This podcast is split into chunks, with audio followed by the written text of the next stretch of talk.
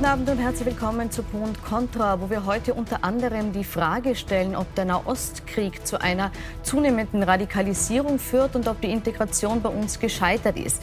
Zu diesem Thema begrüße ich später in der Sendung die grüne Abgeordnete Faika El Nagashi, den FPÖ-Abgeordneten Hannes Amesbauer, die Journalistin und frühere Lehrerin Melissa Erkurt und den Terrorexperten Nikolaus Stockhammer.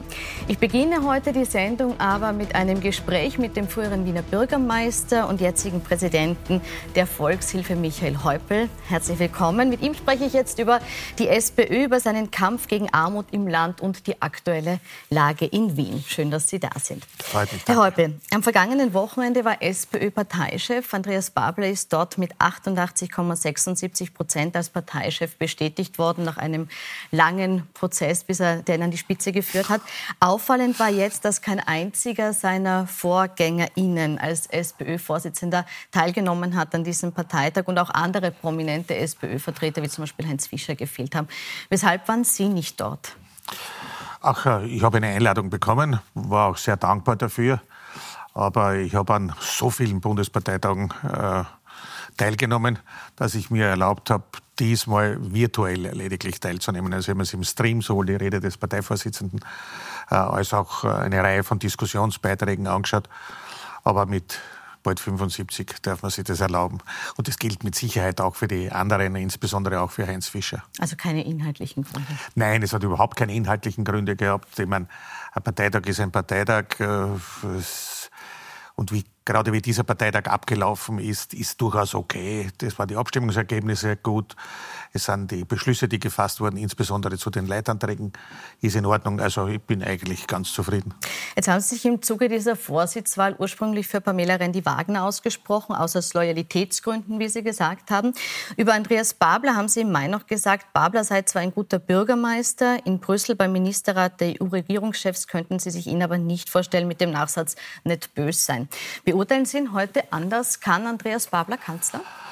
Natürlich kann er Kanzler. Ich meine, wenn man äh, nicht will, dass die Freiheitlichen äh, Regierungsbeteiligung haben, dann wird die Sozialdemokratie davon ausgehen müssen, äh, dass sie Regierungsverantwortung zu übernehmen hat. Und äh, ich erwarte mir natürlich, dass das in der Kanzlerfunktion für den Parteivorsitzenden äh, auch ausgeht. Äh, aber das entscheidet letztendlich der Wähler. Also das äh, kann man sich wünschen, was man will. Die Demokratie ist angenehmerweise so, dass eben die Mehrheit äh, dafür entscheidet. Und er selbst, glaube ich, dass er das durchaus auch, durchaus auch kann. Ja, natürlich haben wir noch äh, eine Menge auch zu diskutieren in Fortsetzung der inhaltlichen Diskussionen an diesem Parteitag. Über die Fragen der Europapolitik, über die internationale Politik ist gar keine Frage, so wie auch in verschiedenen anderen Bereichen. Sehr gut positioniert ist die SPÖ in den Bereichen der, der sozialen Frage, der Bildung, der Gesundheit. Also das finde ich alles sehr gut.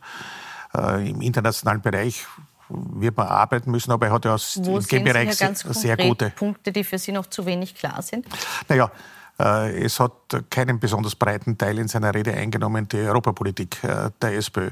Das hat dafür dann am zweiten Tag, äh, als Andreas Schieder zum Spitzenkandidat gewählt wurde, einen sehr starken inhaltlichen Impuls dort bekommen. Das ist schon gut, das ist schon in Ordnung. Aber ein, von einem künftigen Kanzler ist zu Recht auch zu erwarten, dass er bei spontanen Interviews hier auch gute Antworten gibt. Das da ist noch, noch Luft. Konkret, wo hat Ihnen die spontane gute Antwort naja, gefehlt? Also ich will jetzt nicht herummäkeln. Ich halte ihn ja für einen sehr guten Parteivorsitzenden und auch für einen potenziell sehr guten Kanzler. Aber mir hat seine damalige Aussage, die jetzt auch schon drei Jahre zurückliegt, über, die, über Europa nicht besonders gut gefallen, das muss ich sagen. Mhm. Vielleicht noch mal zur Gesamtpositionierung der SPÖ. Sie haben im Mai auch beklagt, dass die alte SPÖ-Devise links von der Sozialdemokratie darf es nichts geben, durch die KPÖ hinfällig geworden sei. Und haben weiter gesagt, daran sind wir selber schuld. Ist diese Lücke, die hier bestanden hat und die von der KPÖ teilweise gefüllt wurde, jetzt durch den linken Kurs von Andreas Babler wieder zu? Also meiner Auffassung nach sollte man den Parteivorsitzenden mit der Verantwortung belasten, die er hat, aber ihm nicht jegliche Verantwortung überbürden. Äh, in Graz bzw. in Salzburg bei der Landtagswahl hat die KPÖ reüssiert, weil es natürlich dort äh, inhaltliche Schwächen gerade im Sozialbereich und vor allem im Wohnungsbereich äh, seitens äh, meiner politischen Freunde gegeben hat. Das, äh, da kann jetzt, wird jetzt zwar wahrscheinlich der eine oder andere beleidigt sein, äh, aber da kann ihm nicht helfen. Die Wahrheit muss jetzt trotzdem ausgesprochen werden, wann man solche Wahlergebnisse nach Hause bringt, wie das in den beiden Städten der Fall ist. Und das ist das, was ich inhaltlich auch damit meinte. Mit links äh, von der SPÖ darf kein Platz sein. Ja, in der so sozialpolitischen Fragen, wozu die Wohnungspolitik natürlich als ganz wesentlich zählt, darf äh, links von der SPÖ kein Platz sein. Jetzt äh, die großen Themen, die jetzt auch für viel Diskussion äh, gesorgt haben. Millionärs- und Erbschaftssteuer, sechste Urlaubswoche, 32-Stunden-Wochen. Sind das Forderungen, hinter die Sie sich stellen können? Ja, natürlich. Ich meine, man wird gerade die Frage der Arbeitszeitverkürzung äh, natürlich noch äh, in der Folge gesehen differenziert diskutieren müssen, denn das ist eine Frage letztendlich auch der Wertschöpfung. War in der ganzen Geschichte der Arbeiterbewegung so, äh, dass wenn die Wertschöpfung durch einen entsprechenden Technologieschub gestiegen ist, dass dann natürlich auch mit einer Arbeitszeitverkürzung gerechnet werden muss und reagiert werden muss letztendlich auch. Und das bei vollem Lohnausgleich, denn der Henry Ford, den ich überhaupt nicht mag, persönlich oder gemocht habe. Das war ein Hitler-Adorant, also das war wirklich äh, ja, also ein, ein nicht zu mögender Mensch. Aber einen Satz, der nicht ganz falsch ist, hat er schon auch gesagt, Autos kaufen keine Autos. Also muss man natürlich schon dafür sorgen, dass die Menschen Geld haben, um das zu kaufen, was produziert wird oder in den Handel kommt. Und daher, ja, Arbeitszeitverkürzung bei vollem Lohnausgleich ähm, im Einklang mit der Steigerung der Wertschöpfung. Mhm. Da äh, schließe ich jetzt noch gleich eine Frage an, weil Sie jetzt schon äh, das Thema Lohn angesprochen haben. Äh, es finden aktuell die Lohnverhandlungen statt äh, in verschiedenen Sparten, unter anderem Metaller und Handel. Bei den Metallern hatten wir schon Warnstreiks, der Handel steht kurz davor, ähm, weil die Arbeitnehmer sagen, sie möchten mehr als die Arbeitgeber derzeit bieten. Die Forderungen konkret von den Metallern 11,6 Prozent, Handel rund 11 Prozent. Die Arbeitgeber sagen, angesichts der aktuellen wirtschaftlichen Situation sind diese Forderungen massiv überzogen und können äh, nicht bedient werden, auch weil sonst eben Arbeitsplätze äh, verloren gehen könnten. Haben Sie Verständnis dafür, dass die Arbeitgeber im Moment nicht auf die Forderungen der Arbeitnehmer einstellen? Also offen gestanden nein weil er äh, Wirtschaftsexperten, Universitätsprofessoren und äh, Leute, die halt äh, wirklich was davon verstehen, eigentlich unisono gemeint haben, dass die Forderungen der Metallarbeitergewerkschafter moderat sein im Vergleich zu dem, äh, was natürlich seitens der Arbeitgebervertretung gesagt wurde dazu. Und äh, ich meine, alles, was äh, unter der Inflationsrate liegt, äh, ist es sowieso undenkbar, äh, dass das zu einer entsprechenden Einigung äh, kommen kann. Und äh, ja, niemand hat eine Freude mit Streiks, ist gar keine Frage. Und, und niemand hat eine Freude damit, wenn er auf seinem Weg zur Arbeit äh, entsprechend behindert wird, egal wer das macht. Aber das ist nun mal eine Möglichkeit, eine Ausdrucksform letztendlich auch der Arbeitnehmer gegenüber den Arbeitgebern, wann, sie, äh, wann die berechtigten Forderungen nach Abgeltung der Inflation so beantwortet werden, wie das das Angebot der Unternehmer auch gewesen ist. Also so gesehen, ich habe kein Verständnis für die Unternehmer und ich habe alles Verständnis für die Arbeitnehmervertretung. Der Kampf gegen Armut ist ja auch einer, dem Sie sich jetzt verschrieben haben als äh, Präsident der Volkshilfe. Da gibt es ein äh, Thema, das Ihnen besonders am Herzen liegt. Das ist der Kampf gegen Kinderarmut. Die Volkshilfe fordert hier seit langem eine Kindergrundsicherung. Woran scheitert es, diese umzusetzen? Also die äh, Kindergrundsicherung scheitert momentan schlicht und einfach an der ÖVP.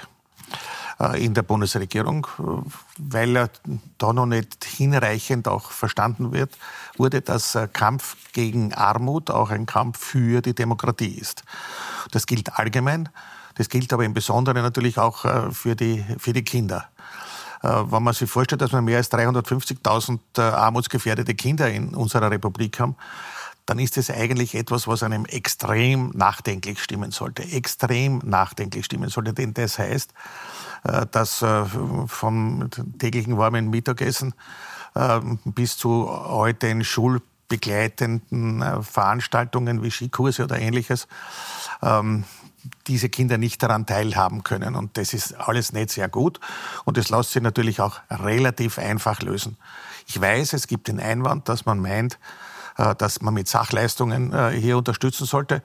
Dagegen ist grundsätzlich gar nichts zu sagen, aber es gibt heute Finanzleistungen wie zum Beispiel die Kinderbeihilfe oder auch die Familienbeihilfe, die jetzt den Kindern schon zugute kommen soll. Und wenn man das also entsprechend aufstockt, also ich meine damit etwa 200 Euro, äh, dann kann man die Kinderarmut in dem Land ausrotten und das wäre ein sehr schönes Signal, ein soziales Signal in unserem Land. Dass die verschiedenen Förderungen in Summe eh annähernd den Betrag ergeben, den Sie jetzt fordern, ja. ist Ihnen nicht ausreichend? Das ist nicht ausreichend, wie wir sehen, weil sonst gäbe es ja die 300, mehr als 350.000 äh, armutsgefährdete Kinder nicht. Äh, aber ähm, ich meine, man kann sich jetzt nicht äh, vorstellen, was er sieht, die Kinder vom Herrn Vorstandsdirektor, sondern äh, zum Beispiel von einer Regaleinschlichterin in einem großen Handelskonzern mit 20 Stunden, die Alleinerzieherin von zwei Kindern ist wie soll die in der Tat mit dem Geld ihre zwei Kinder auch entsprechend ernähren? Also das ist ja das Thema und das ist das Problem und das muss man lösen. Gut, ein weiteres Anliegen, ähm, das Sie mit der Volkshilfe auch äh, verfolgen, ist, ähm, Gewalt gegen Frauen zu stoppen.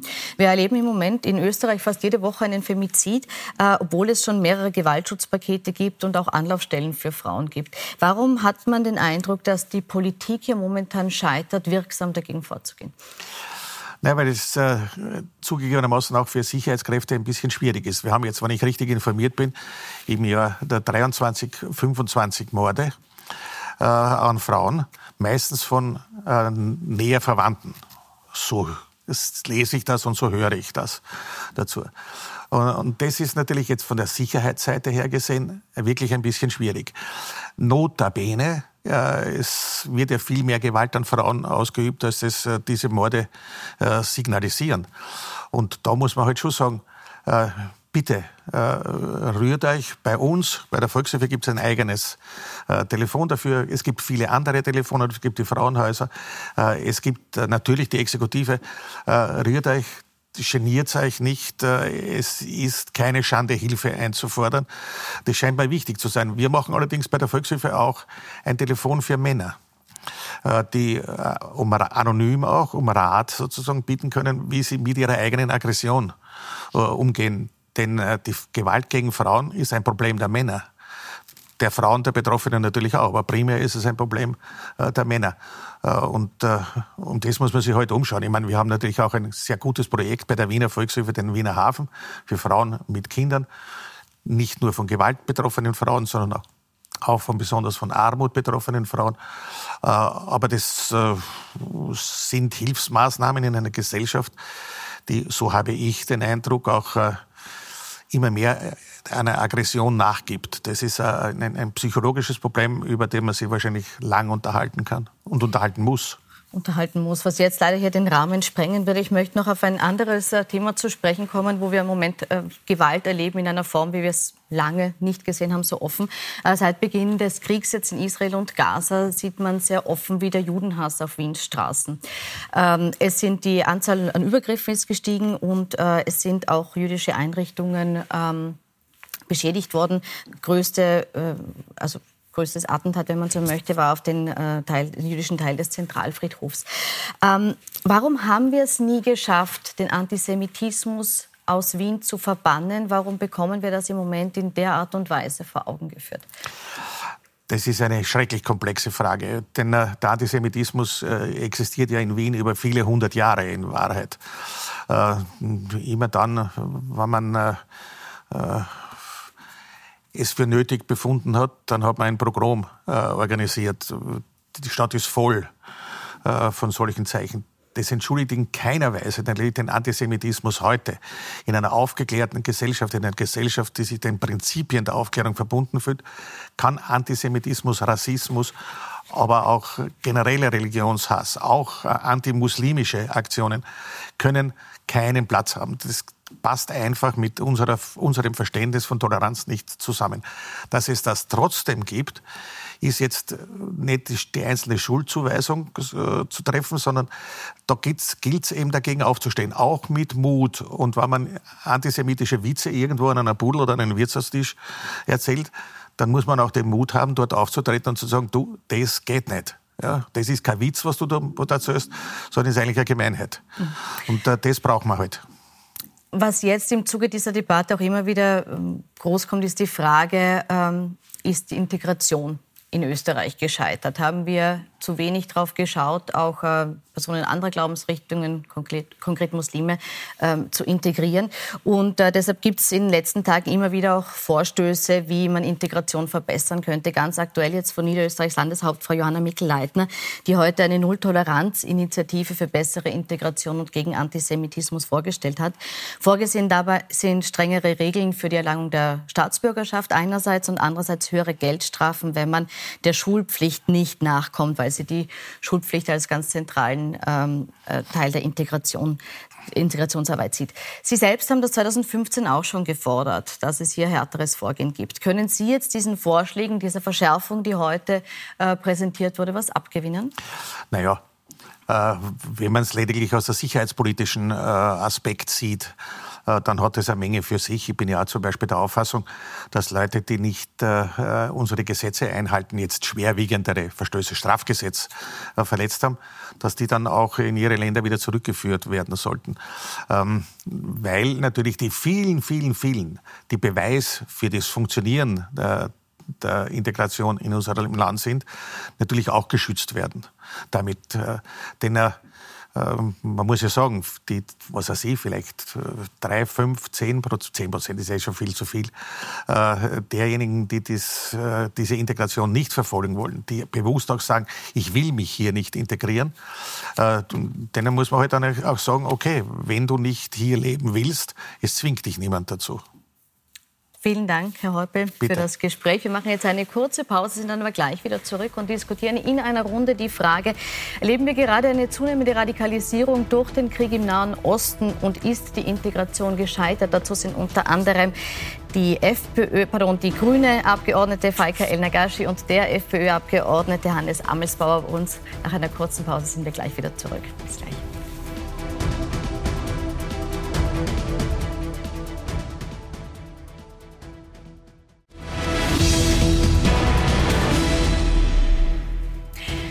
Willkommen zurück bei Pro und Contra, wo wir jetzt in einer neuen Runde diskutieren, wie sich der Krieg im Nahen Osten auf die Radikalisierung bei uns im Land auswirkt und wo wir möglicherweise auch bei der Integration umdenken müssen. Dazu begrüße ich recht herzlich Faika El Nagashi, sie ist Sprecherin für Integration von den Grünen.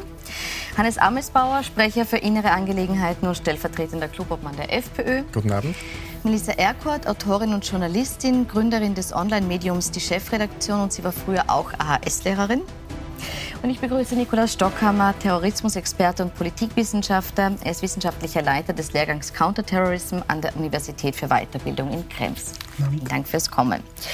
Wo wir in Österreich derzeit eine Zunahme von Radikalisierung sehen, das hat mein Kollege Martin Krammer für Sie vorab zusammengefasst. Schon wieder Bombenalarm in Wien. Wegen einer Bombendrohung bleibt die FH Technikum Wien heute geschlossen. Schon vergangene Woche müssen acht Wiener Schulen nach Bombendrohungen geräumt werden. Die Absender bekennen sich zum Islamischen Staat. Die Polizei kann in allen Fällen Entwarnung geben, doch die Anspannung bleibt. Was wir seit dem 7. Oktober gesehen haben, ist eben, dass die islamistische Gefahr, von der viele dachten, sie sei am Stagnieren oder am Abnehmen, dass die wieder deutlich zugenommen hat. Was noch dazu kommt, ist natürlich dass durch diese ganzen Demonstrationen viele Leute neu in die Szene hineingezogen werden. Zudem können soziale Medien wie TikTok Radikalisierung und Hass verstärken. Die aktuelle Flut an Gewaltbildern und Anti-Israel-Propaganda emotionalisieren, vor allem Jugendliche. Junge Syrer sollen Israel-Fahne vor Linzer Rathaus zerstört haben. 14-Jähriger rief auf TikTok zur Zerstörung von Graz auf. Bursche wollte Israel-Fahne von Rathaus schneiden. Nur einige Beispiele von aktuellen Hasstaten. Alle mutmaßlich begangen von unter 18-Jährigen mit Migrationshintergrund. Sicher Integrationsversagen. Sie brauchen ein Ventil, um ihren Zorn und ihren Frust loszuwerden. Und das, und das ist halt der Anlass jetzt dafür. Weil wir wenig für die Integration machen. Wo schiebe ich sie ab? Zum Teil darf ich sie nicht abschieben. Äh, ich würde hier vielleicht ja, dass man sagt, okay, in Heime, wenn es Jugendliche sind, dass man sie besser da vielleicht betreut. Ob Präventionsangebote in Schulen oder Arbeitspflicht für Asylwerbende. Die Politik sucht im Kampf gegen Hass und Radikalisierung nach den richtigen Antworten. Seit dem Kriegsbeginn in Nahost unter noch größerem Druck. Herr Stockhammer, ich möchte zunächst mit diesen äh, Bombendrohungen beginnen, die es an Schulen gegeben hat. Letzte Woche schon, diese Woche wieder mussten zwei Standorte einer Fachhochschule gesperrt werden. Die Polizei hält sich in diesen Fällen sehr bedeckt. Heißt das, dass es hier um mehr geht als um einen Schulstreich? Haben wir es hier wirklich mit potenziellen Attentätern zu tun?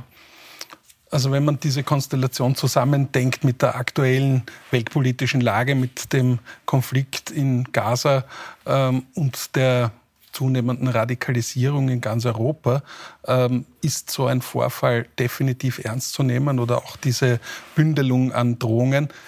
Die Behörden müssen in solchen Fällen auf jeden Fall jeden Hinweis nachgehen, müssen Nachschau halten, Sorge dafür tragen, dass hier schnellstmöglich evakuiert wird, auch die Sicherheit, der, vor allem die Sicherheit der äh, Kinder und der Pädagoginnen und Pädagogen gewährleisten. Und äh, ja, diese Drohungen sind etwas, äh, wo man nicht einfach wegschauen kann und das als Lausbubenstreich abtun kann. Mhm.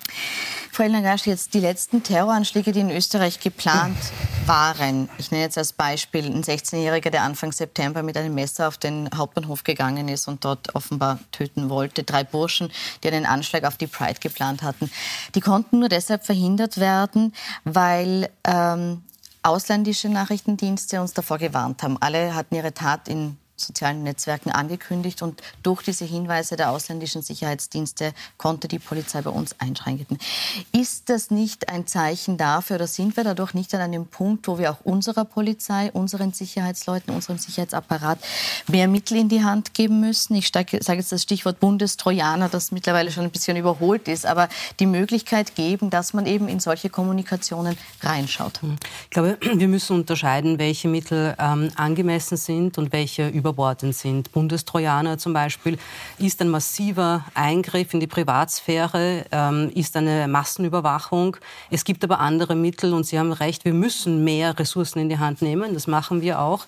Ähm, der, der, die Direktion für äh, Staatsschutz und Nachrichtendienst äh, hat mehr Ressourcen zur Verfügung und äh, hat auch schon angekündigt, dass hier geschulte Beamte und Beamtinnen eingestellt werden für die Extremismusprävention. Das heißt, es werden neue Mitarbeiter, Mitarbeiterinnen aufgenommen, die hier Sprachkenntnisse haben, die den Bereich kennen. Das heißt, es ist ein Bereich, der sich sehr stark online auch abspielt, die Radikalisierung insbesondere von Jugendlichen ähm, und die aber auch eine inhaltliche und fachliche Kompetenz mitbringen. Das heißt, diese Arbeit passiert. Hier werden mehr Mitarbeiter, Mitarbeiterinnen eingestellt, um präventiv im Vorfeld das abfangen, also erkennen und abfangen zu können.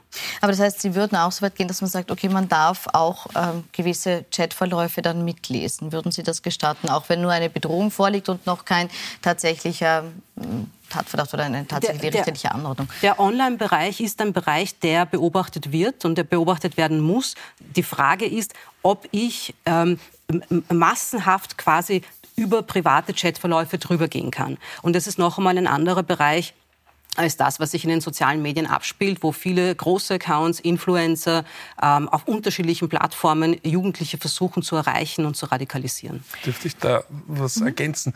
Das ist richtig, aber man darf jetzt nicht Äpfel mit Birnen verwechseln. Das eine ist sozusagen das, was sich auf äh, sozialen Netzwerken abspielt und das andere ist eine direkte Kommunikation von Verdächtigen im Vorfeld eines konkreten Tatvorhabens. Und da ist aus meiner Sicht es unerlässlich, und das ist überall in Europa, außer in Österreich so, dass man hier einen Zugriff hat. Und die Diskussion um diesen sogenannten Staatstrojaner ist eigentlich eine verfälschte, weil es geht nicht darum, alle großflächig abzuhören, sondern auf gerichtliche Anordnung im Vorfeld präventiv einzugreifen. Und das kann man mittlerweile auch mit chirurgischen Schnitten, nicht nur mit dieser großen Keule. Und da ist einfach bei uns die Diskussion zwei Jahre hinten nach. Und ich möchte hier wirklich eine Lanze dafür brechen, dass man das nochmal neu ansieht. Diese grundrechtlichen, also äh, datenschutzrechtlichen Bedenken ausräumt, so wie es in Deutschland auch geschehen ist, und dann einfach die Dinge in die Hand nimmt und umsetzt. Es ist höchst an der Zeit. Mhm. Zu dem Thema, das wird ja jetzt diskutiert, das war nach den äh, bekannt gewordenen Anschlagsplänen auf die Bride. Das ist, ist jetzt ein Thema, wird von verschiedenen Politikern der ÖVP auch immer wieder vorgebracht, Innenminister, Kanzler und so weiter.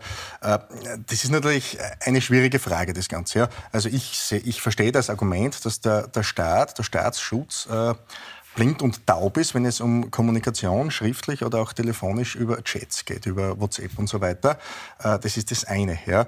Äh, das andere ist natürlich, äh, da gebe ich der Kollegin Elna Gasche durchaus recht, das darf jetzt nicht in eine Massenüberwachung ausarten. Im Einzelfall mit richterlicher Genehmigung, ja, wenn konkrete, ein konkreter Terrorverdacht vorliegt, ja, und es braucht natürlich einen Rechtsschutz. Ja. ja. Also das ist ganz, ganz wichtig bei diesem sensiblen Thema, aber dass wir da blind und taub sind und nur von ausländischen Diensten, die das ja alle haben, äh, abhängig sind. Das kann es auch nicht sein. Aber es wäre hoch an der Zeit. Seit Monaten wird das jetzt diskutiert. Der Bundestrojaner da, damals ist vom Verfassungsgerichtshof aufgehoben worden. Also wir brauchen äh, äh hier ein, eine Maßnahme, die äh, verfassungsrechtlich mhm. hält und die den Rechtsschutz gewährleistet. Und die ÖVP wäre immer gefordert, um einen Gesetzesentwurf äh, auf den Tisch zu legen. Dann kann man das beurteilen und nicht immer nur äh, darüber reden. Aber das sind ja ohnehin die Symptome, über die wir reden und nicht die Ursachen. Gut, aber dass man hier mehr braucht, da gibt es breite Einigkeit. Ja. Ähm, jetzt abgesehen von diesen konkreten Anschlagsplänen, die es gab, die ja auch jetzt schon vor ähm, Beginn des, des äh, Krieges im, im, Nahen Osten ähm, lagen, ähm, gibt es jetzt so eine aktuelle Entwicklung auf der Straße, die mitunter sehr besorgt betrachtet wird. Wir sehen Jugendliche oft auch mit Migrationshintergrund, die israelische Flaggen zerreißen, die auf Demos den Hamas-Terror bejubeln.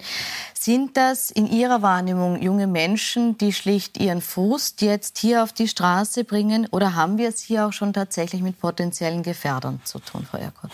Also wir wissen aus den Bildungseinrichtungen, dass gerade Ausnahmezustand vorherrscht.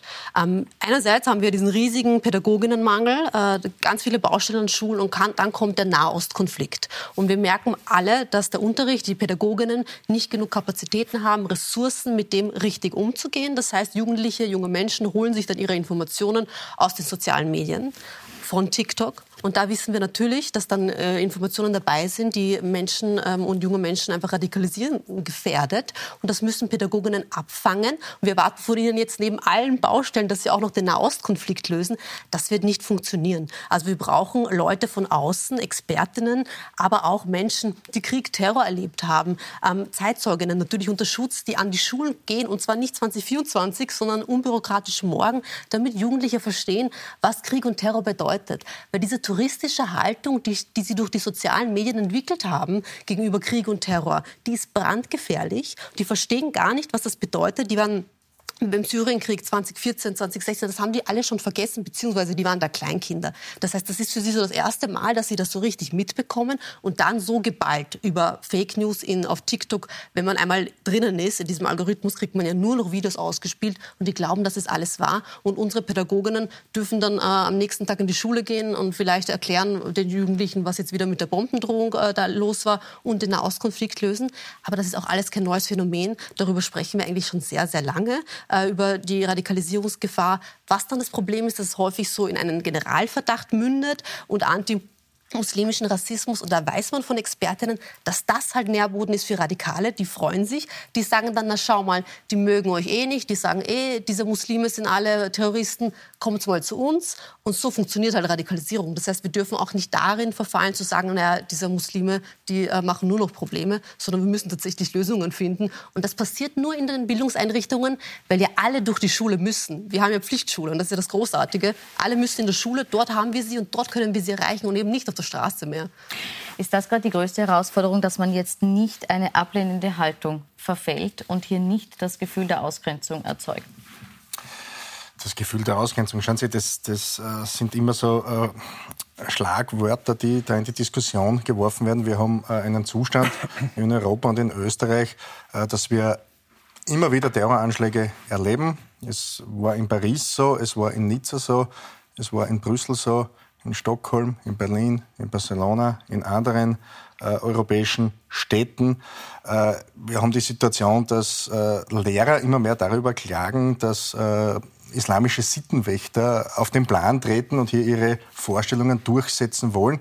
Wir haben die Situation jetzt, äh, dass äh, muslimische Großkundgebungen quer durch Europa stattfinden, wo die Verbrechen der Terrororganisation Hamas glorifiziert werden, wo das Morden und das Abschlachten verherrlicht wird, wo äh, From the River to the Sea äh, plakatiert wird und, und, und skandiert wird, was ja nichts anderes heißt wie vom Jordan bis zum Meer, in das die Menschen getrieben äh, werden sollen. Also ein freies, großes Palästina, judenfrei.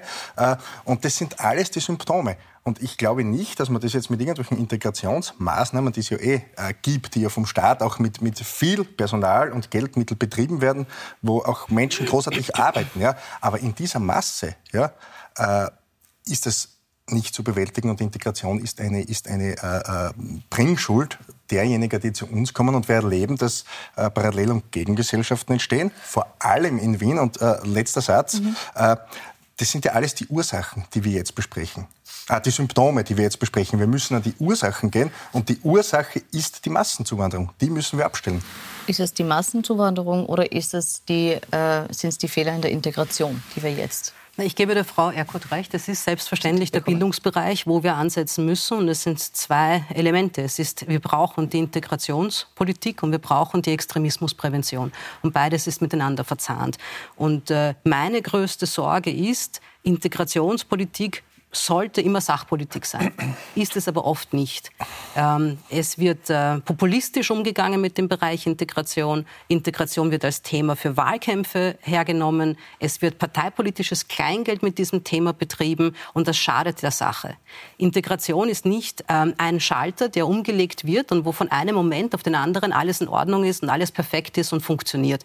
Integration ist ein langer und ein langwieriger Prozess und das ist auch anstrengend. Und es ist eine gesamtgesellschaftliche Anstrengung mit dem Ziel, allen Menschen, die hier leben, das Gefühl von Zugehörigkeit zu einer Gesellschaft und zu einer Gemeinschaft zu vermitteln und allen Menschen, die hier leben, gute Chancen und Perspektiven zu ermöglichen. Wenn wir das schaffen, und das ist nicht einfach, dann verhindern wir auch ein Einfallstor für radikale, für extremistische, für fundamentalistische Ideologien, die versuchen, Menschen und vor allem junge Menschen genau dort zu erreichen, wo sie dieses Gefühl nicht haben, wo sie das Gefühl von Zugehörigkeit nicht haben, von Gemeinschaft nicht haben und von Perspektiven nicht haben. Das heißt, es ist machbar, es ist aber auch ein Querschnittsbereich. Bildungspolitik ist einer der Bereiche, Arbeitsmarktpolitik ist ein ganz ein wesentlicher Bereich, aber es gibt noch viel mehr. Es, ist, es geht um die Frage des Zugangs zur Gesundheit Gesundheitsversorgung, Wohnen, Stadtraumplanung, Wohnungspolitik. Das heißt, es ist wirklich ein großer Bereich, um den es hier geht.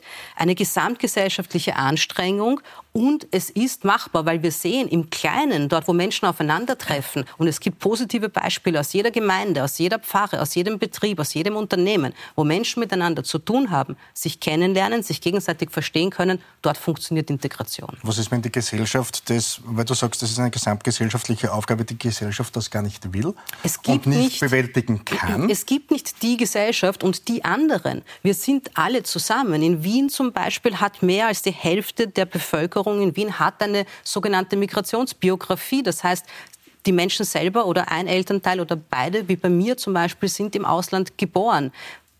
So ist die Gesellschaft. Wir haben Migration und auch Integration zum Teil seit den 60er, seit den 70er Jahren.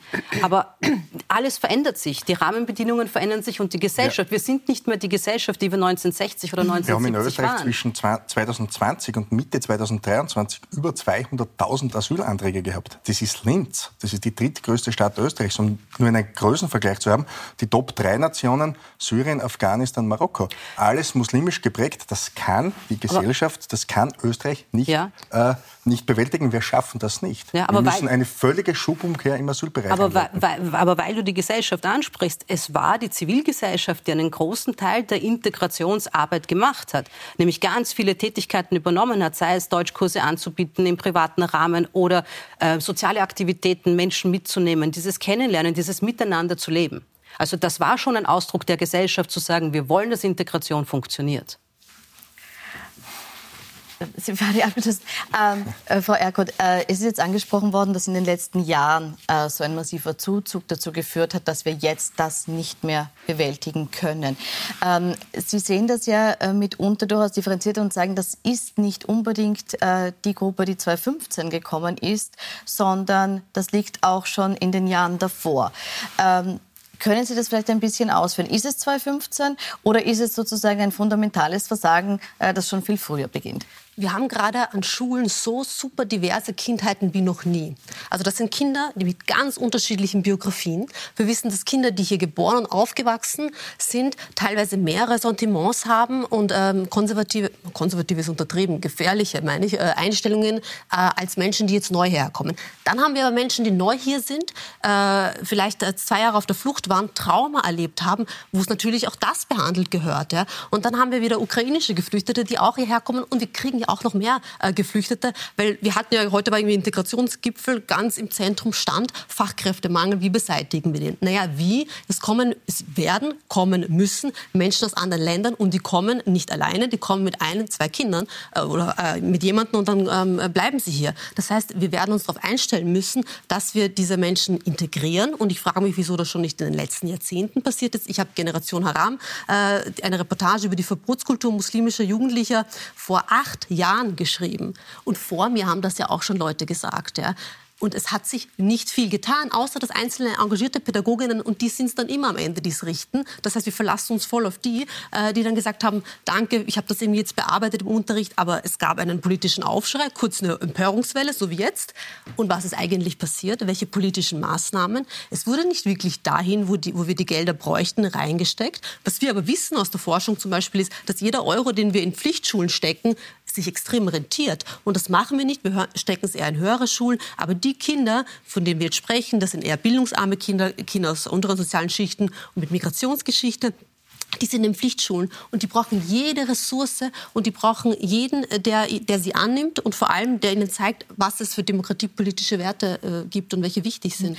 Hier braucht es mehr Ressourcen, Frau äh, Langasche. Warum gibt es die nicht? Warum ist das von der Regierung verkannt, dass hier noch ein großer Bedarf ist, eine große Lücke zu füllen ist? Es braucht mehr Ressourcen, aber es braucht auch die Kommunikation oder die bessere Kommunikation der Ressourcen, die da sind. Ähm, also gerade wenn ich das höre, äh, glaube ich, dass wir das wirklich stärker kommunizieren müssen. Ich möchte nur einige Sachen erwähnen. Wir haben das Integrationsbudget jetzt erhöht. Wir haben das Integrationsjahr wieder eingeführt und budgetär ausgestattet. Das heißt, es gibt 75 Millionen Euro 2024 und 2025 für das Integrationsjahr, um Asylberechtigte und subsidiär Schutzberechtigte an den Arbeitsmarkt heranzuführen und sehr engmaschig zu, zu betreuen. Und im schulischen Bereich haben wir einen Schwerpunkt gesetzt in der Extremismusprävention. Wir haben 8 Millionen Euro jedes Jahr für die Extremismusprävention veranschlagt und ein guter großer Teil dieser Gelder ist für den schulischen Bereich vorgesehen. Es gibt äh, über 4000 Workshops, die bereits angeboten wurden und gebucht wurden. Das ist über die Seite des ÖAD möglich.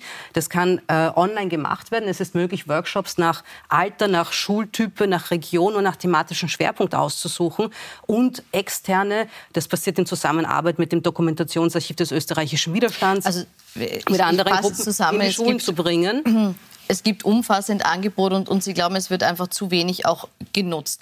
Äh, Herr Stockhammer, äh, vielleicht noch mal kurz zu der Bitte? Kommuniziert, genutzt wird es. Es wird äh, gut genutzt. Zu wenig ja. kommuniziert, ja. dass mhm. es geht. Okay, dass es stattfindet. Äh, Herr Schock, noch mal zurück zu der Frage, äh, warum passiert Radikalisierung? Ähm, ist es so, wie es hier angesprochen wurde, dass die Ausgrenzung, dass die fehlende Zugehörigkeit der Nährboden ist? Und müsste man das nicht folgerichtig eben durch ein stärkeres Heranholen der Menschen äh, unterbinden, dass es hier zur Radikalisierung kommen kann? Radikalisierung ist wahrscheinlich eines der komplexesten Themen, die es gibt. Sie verläuft immer individuell und es gibt verschiedene Ebenen, wo Radikalisierung abläuft. Und es gibt natürlich Pull- und Push-Faktoren, die Radikalisierung bedingen.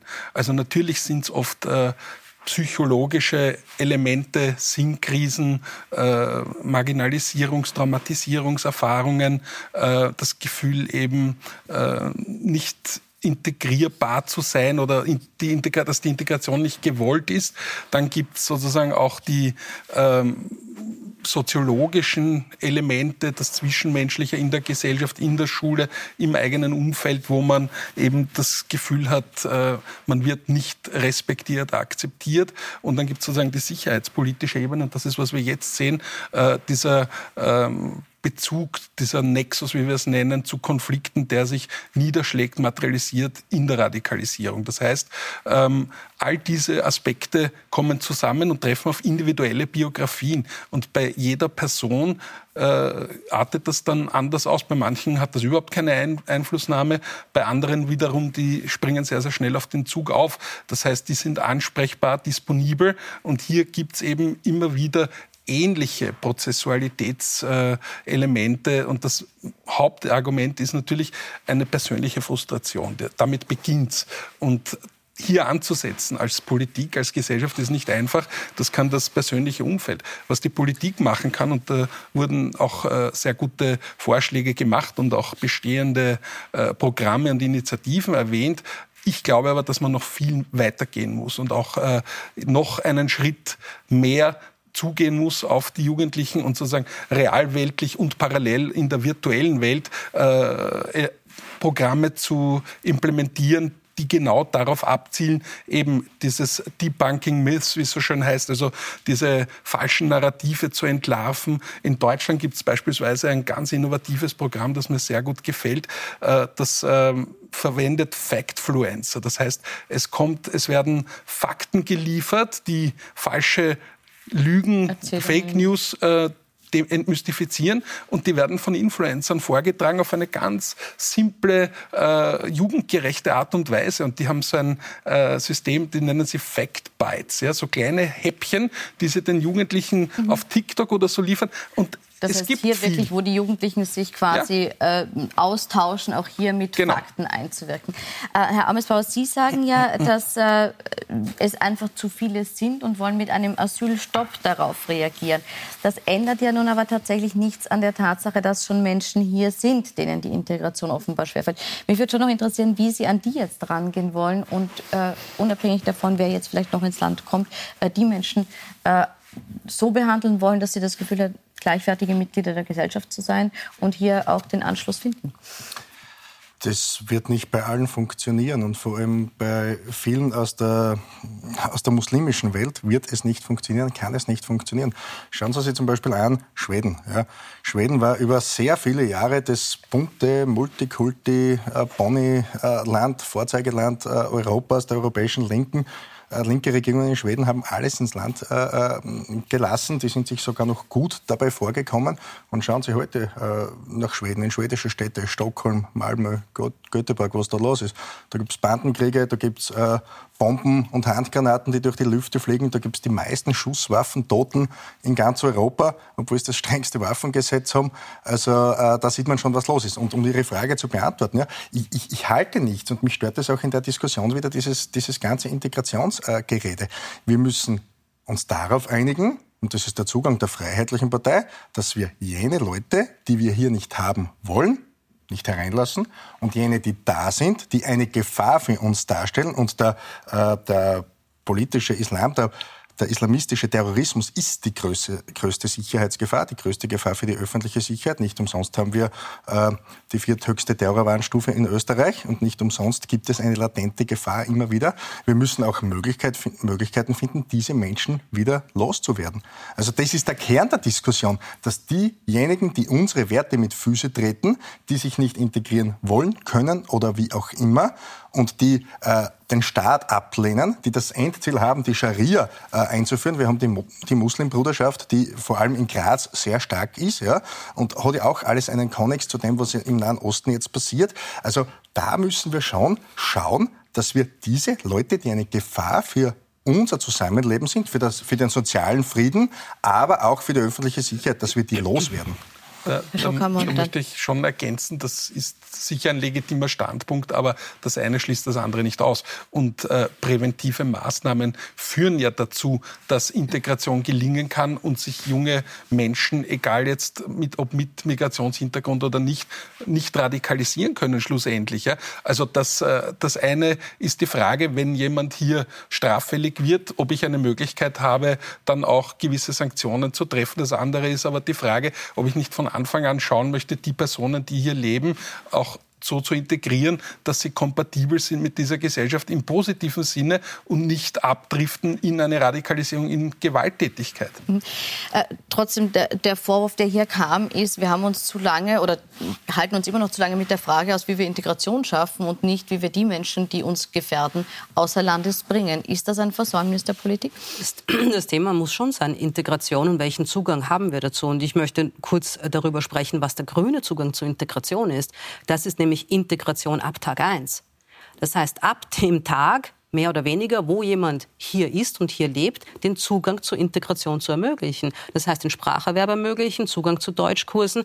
Ihr Landesrat in Niederösterreich, ich weiß nicht genau, warum die FPÖ das Thema Integration besetzt, wenn sie doch nicht so viel davon halten anscheinend.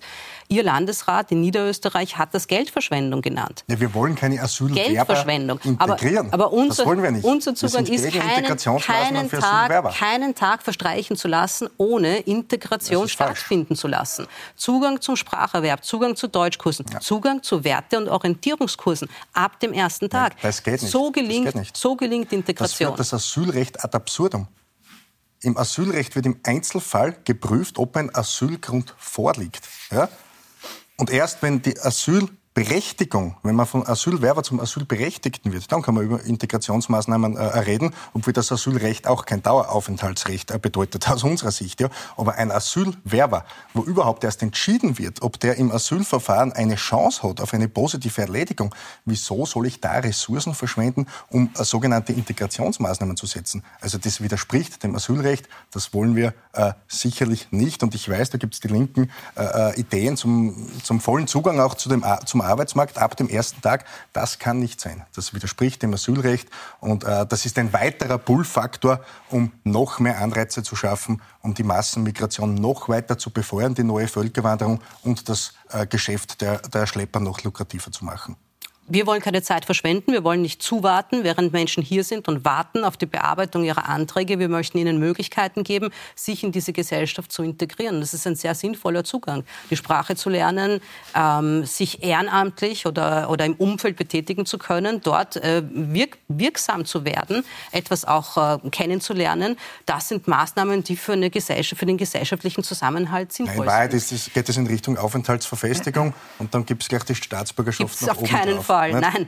Nein. Ich sehe, da sind die Positionen weit auseinander. Einen, einen Mittelweg, wenn man so möchte, ähm, geht Frau Johanna Mikl-Leitner, Landeshauptmann von Niederösterreich, die sagt, man muss äh, Menschen in unserem Land stärker in die Pflicht nehmen, wenn es um Integration geht. Und sie hat heute eine Nulltoleranz-Initiative präsentiert, fördert da, äh, fordert da unter anderem höhere Geldstrafen, wenn sich ähm, Erziehungsberechtigte und auch Kinder nicht aktiv am Integrationsprozess, ganz konkret jetzt auch an der Schulpflicht beteiligen. Also sprich, wenn man Schule schwänzt, was bislang so ab drei Tagen gab es eine Geldstrafe bis zu 400 Euro, die will sie auf bis zu 2500 Euro anheben.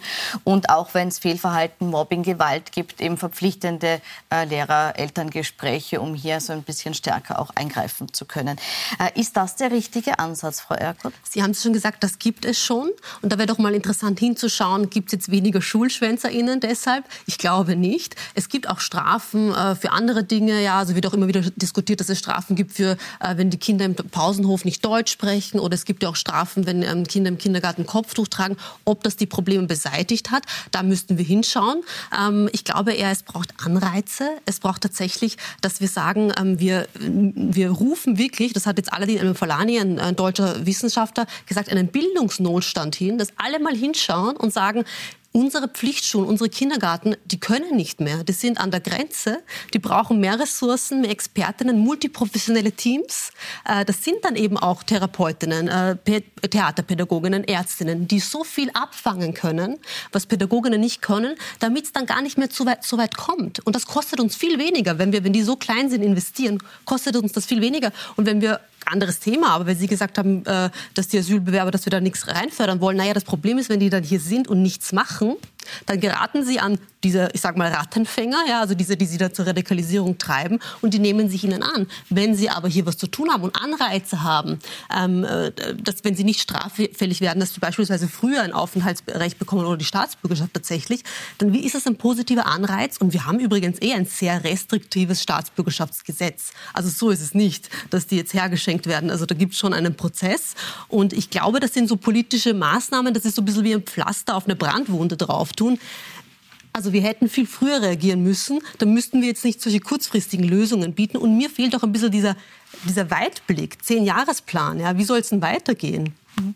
Herr Stockhammer, glauben Sie, dass solche gesetzlichen Anreize dafür, äh, dazu führen können, dass die Zugehörigkeit zunimmt und damit die Radikalisierung abnimmt?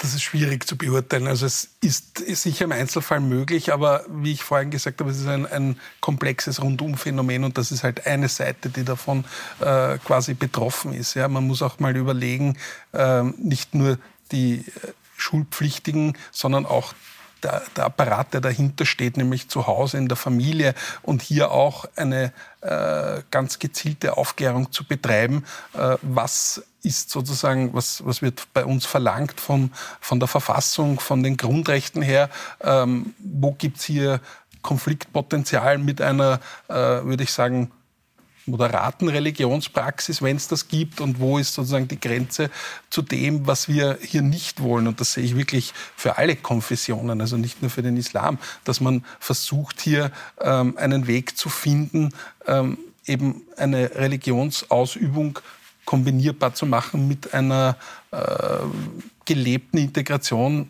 im Sinne dessen, was hier ähm, über viele Jahrzehnte schon Praxis ist, auch gemäß der Verfassung. Frau vielen Dank für Ihre Ansätze. Wir haben gesehen, sehr, sehr kontrovers an manchen Punkten. Hier gab es etwas mehr Einigkeit. Ich bedanke mich auf jeden Fall für den Austausch. Sie können die ganze Folge auch noch nachschauen auf unserem Superstreamer Join oder auf Puls24.at. Ich wünsche Ihnen noch einen schönen Abend auf Puls 4 und Puls 24.